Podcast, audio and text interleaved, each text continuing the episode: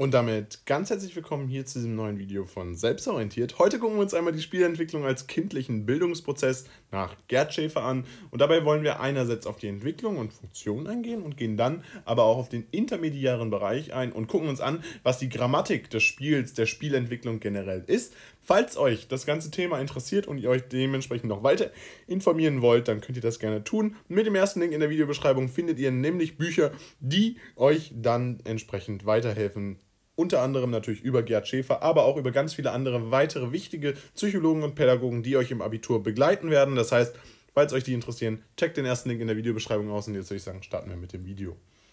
Kommen wir zuerst zur Entwicklung und Funktion der Spielentwicklung. Wie funktioniert das überhaupt? Wieso ist es für Gerd Schäfer überhaupt so ein wichtiger Begriff? Naja, grundsätzlich basiert laut ihm die Spielentwicklung oder die Entwicklung des Spiels auf unmittelbarer Nachahmung. Das heißt, es findet eine Imitation der Eltern durch die Kinder statt. Und nur so kann später dann überhaupt Spiel ermöglicht werden. Das heißt, Spiele, die im Sinne von Gerd Schäfer stattfinden, die basieren maßgeblich auch auf dieser unmittelbaren Nachahmung bzw. auf einem Imitationsprozess, der hier abläuft. Wichtig dabei sind natürlich Eltern- und Kinddialoge sowie aber auch als Ob-Spiele, die immer wieder stattfinden und dadurch dann später befördern, dass die Kinder sich entsprechend auch in ihrem Entwicklungsprozess, in der Spielentwicklung und im Spiel selbst einbringen. Das Spiel ist dabei für Schäfer das wichtigste Lernumfeld der frühen Kindheit. Das heißt, er hat sich ja im Wesentlichen damit beschäftigt, wie frühkindliche Bildung abläuft. Und er sagt, dass die verschiedenen Entwicklungsprozesse, die so wichtig sind für diese frühe Kindheit, maßgeblich in seiner Phase, äh, in dieser Phase stattfinden und dementsprechend das Spiel als ganz wichtiger Grundfaktor hier dieses ganze, diese ganze Entwicklung überhaupt erst ermöglicht. Dabei ermöglicht es die Erkundung der Welt sowie aber auch eine soziale und moralische Entwicklung. Das heißt, hier ist es so, dass einerseits natürlich die Entwicklung äh, innerhalb der Welt stattfinden kann, aber eben auch eine Erkundung und ganz wichtig für Schäfer, die soziale und moralische Komponente, die er hervorhebt und die dementsprechend für die Spielentwicklung eine ganz zentrale Rolle spielt. Dabei spricht er natürlich auch von den Erfahrungen und Wahrnehmungen, die in diesem Zusammenhang wichtig sind und die für ihn ganz wichtig sind, dass diese verarbeitet werden. Er hat das ja im Rahmen seines ästhetischen Bildungsverständnisses immer wieder betont, dass Erfahrungen und Wahrnehmungen als Grundlage für das Verstehen von sich selbst, aber auch seiner Umwelt natürlich bestehen. Und so ist es auch kaum verwunderlich, dass er auch eine Theorie hat, wie diese Entwicklung bzw. Wahrnehmung von Erfahrungen dann später auch genutzt werden kann. Und daher hat er das hier tatsächlich versucht einzuarbeiten und hat entsprechend seiner äh, Erfahrung bzw. entsprechend der Verarbeitung von Erfahrungen im Zuge des Spiels dann entsprechend die Möglichkeit geschaffen, das Verstehen von sich und seiner Umwelt für das Kind in der frühkindlichen Bildung überhaupt erm ermöglicht.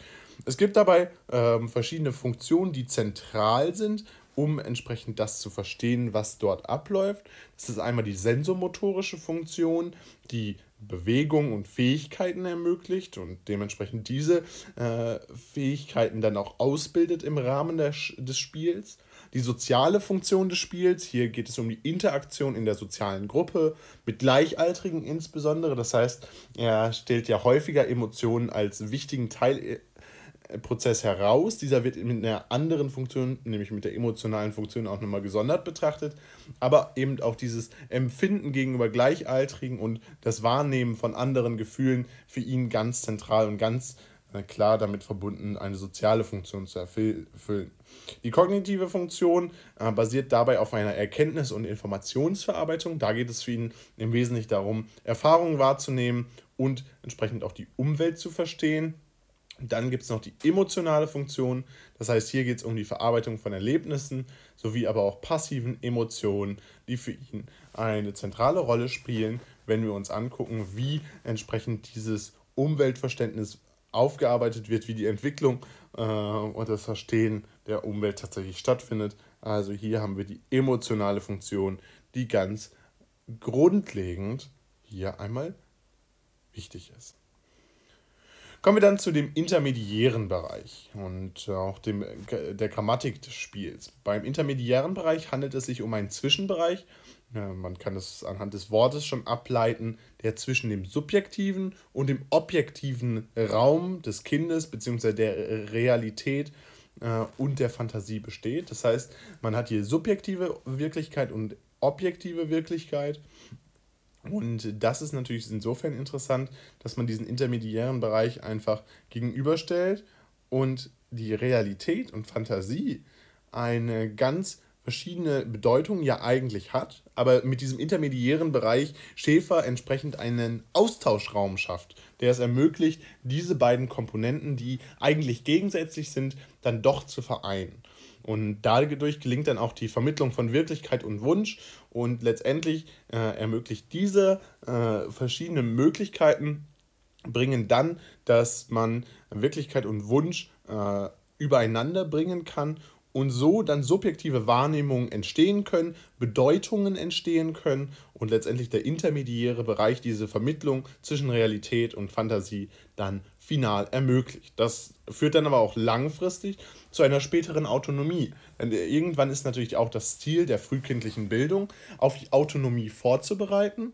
Und im Zuge dieser Vorbereitung auf die spätere Autonomie ist es natürlich ganz zentral, dass entsprechend subjektive Wahrnehmungen auch in einen realen Kontext eingeordnet werden können. Und so ist es kaum verwunderlich, dass dieser intermediäre Bereich hier als zentraler Maßstab dient, um entsprechende äh, subjektive Wahrnehmungen mit der Realität zu vereinen zu können. Dabei gibt es verschiedene grammatikalische Grundlagen, die Schäfer definiert hat, die für das Spiel ganz wichtig sind, die als Grundfaktoren der Spielentwicklung dastehen. Und hier haben wir einmal fünf benannt. Und zwar ist es einmal die ungezwungene Atmosphäre, in der natürlich das Spiel stattfinden soll. Das heißt, die Kinder äh, sollen unabhängig äh, von ihrer Atmosphäre sein. Sie müssen sich praktisch nicht in einer äh, Atmosphäre befinden, in der Spiel praktisch zwangsmäßig durchgesetzt wird. Gleichzeitig ist das Spiel aber auch begrenzt. Das heißt, räumliche und zeitliche Begrenzungen sind ganz wichtig, damit die Kinder eine optimale Entwicklung überhaupt erst ermöglicht bekommen. Und das findet dann im Rahmen eigener Regeln und Gesetze statt. Das heißt, die Kinder sollen die äh, Freiräume bekommen, sich entsprechend aus, äh, entfalten zu können und dadurch natürlich auch ausleben zu können. Das heißt, hier haben wir ganz klar die Betonung, dass Schäfer ja sagt, dass frühkindliche Bildung immer auch Selbstbildung ist. Und hier sehen wir, dass eigene Regeln sowie Gesetze natürlich ein zentraler Maßstab sind diese Grammatik des Spiels zu messen und hervorzustellen. Dabei ist das ganze Ziel aber auch zwecksfrei. Das heißt, wir haben hier nicht ein Ziel, worauf entsprechend hingearbeitet werden muss, sondern wir haben hier entsprechend diesen zweckfreien äh, Ansatz, den Schäfer verfolgt. Und er setzt dabei immer Spannung, Motivation und Gegensätze heraus. Das heißt, für ihn ist es ganz wichtig, dass gerade diese Prozesse alle ablaufen. Und so ist es für ihn auch keine äh, schlimme Sache, wenn entsprechend Motivation oder Gegensätze äh, auftreten. Äh, das ist, sondern äh, im Gegenteil sogar noch ein gewünschter Effekt, der entsprechend dann dazu führt, dass äh, ein optimales Spiel, eine optimale Spielentwicklung stattfinden kann. Fassen wir euch das ganze Wichtige nochmal zusammen. Grundsätzlich ist es so, Spielentwicklung kann nur stattfinden, weil man zuvor Nachahmungsverhalten oder Imitationen der Eltern hatte und als Obspiele kennengelernt hat. Zudem ist es so, dass das Spiel für Schäfer das wichtigste Lernumfeld der frühen Kindheit ist und eine Erkundung der Welt ermöglicht und später dann auch soziale und moralische Entwicklung befördert. Und daraus ergibt sich dann, dass Erfahrung und das Verstehen der Umwelt nur so gelingen kann. Dabei hat es vier zentrale Funktionen. Die sensomotorische Funktion, die die Bewegung und die Fähigkeiten vermittelt, die soziale Funktion in der Interaktion in sozialen Gruppen und insbesondere mit Gleichaltrigen befähigt werden, die emotionale Funktion, die die Verarbeitung von Erlebnissen und passiven Emotionen ermöglicht und die kognitive Funktion, wodurch äh, eine Erkenntnis- und Informationsverarbeitung stattfindet. Dabei gibt es den intermediären Bereich, der den Zwischenbereich zwischen Subjektivität und Objektivität ermöglicht und dadurch Realität und Fantasie vereint und so subjektive Wahrnehmung, Bedeutung, aber auch die Vermittlung zwischen Wirklichkeit und Wunsch ermöglicht. Die Grammatik des Spiels ist dabei maßgeblich als Grundfaktor für die optimale Spielentwicklung herauszustellen. Und dabei ist es so, dass es fünf zentrale, bedeutsame grammatikalische Grundregeln gibt. Einmal die ungezwungene Atmosphäre, die Begrenzung des Spiels, sowie aber auch eigene Regeln und Gesetze. Ziel- und zwecksfrei sollte diese Spielentwicklung, die Spiel steht sein und Spannung, Motivation und Gegensätze sind Bestandteil des Spiels. Und damit soll es auch mit dem Video gewesen sein. Falls es euch gefallen hat, lasst gerne ein Like da. Gerne könnt ihr unseren Kanal auch kostenlos abonnieren. Das ist eine Riesenhilfe für euch, weil ihr natürlich immer mehr Videos rund um Pädagogik und für euer Abitur generell bekommt. Es ist aber natürlich auch eine Unterstützung für uns und wir würden uns außerdem freuen, wenn ihr den Link in der Videobeschreibung auscheckt. Dort findet ihr einmal alles verlinkt äh, rund ums Abitur, was euch sicherlich helfen könnte. Also, falls ihr da noch Bücher braucht, checkt den ersten Link in der Videobeschreibung aus. Bisschen Werbung in eigener Sache und jetzt soll es aber auch gewesen sein. Wir sehen uns beim nächsten Mal wieder. Haut rein und ciao.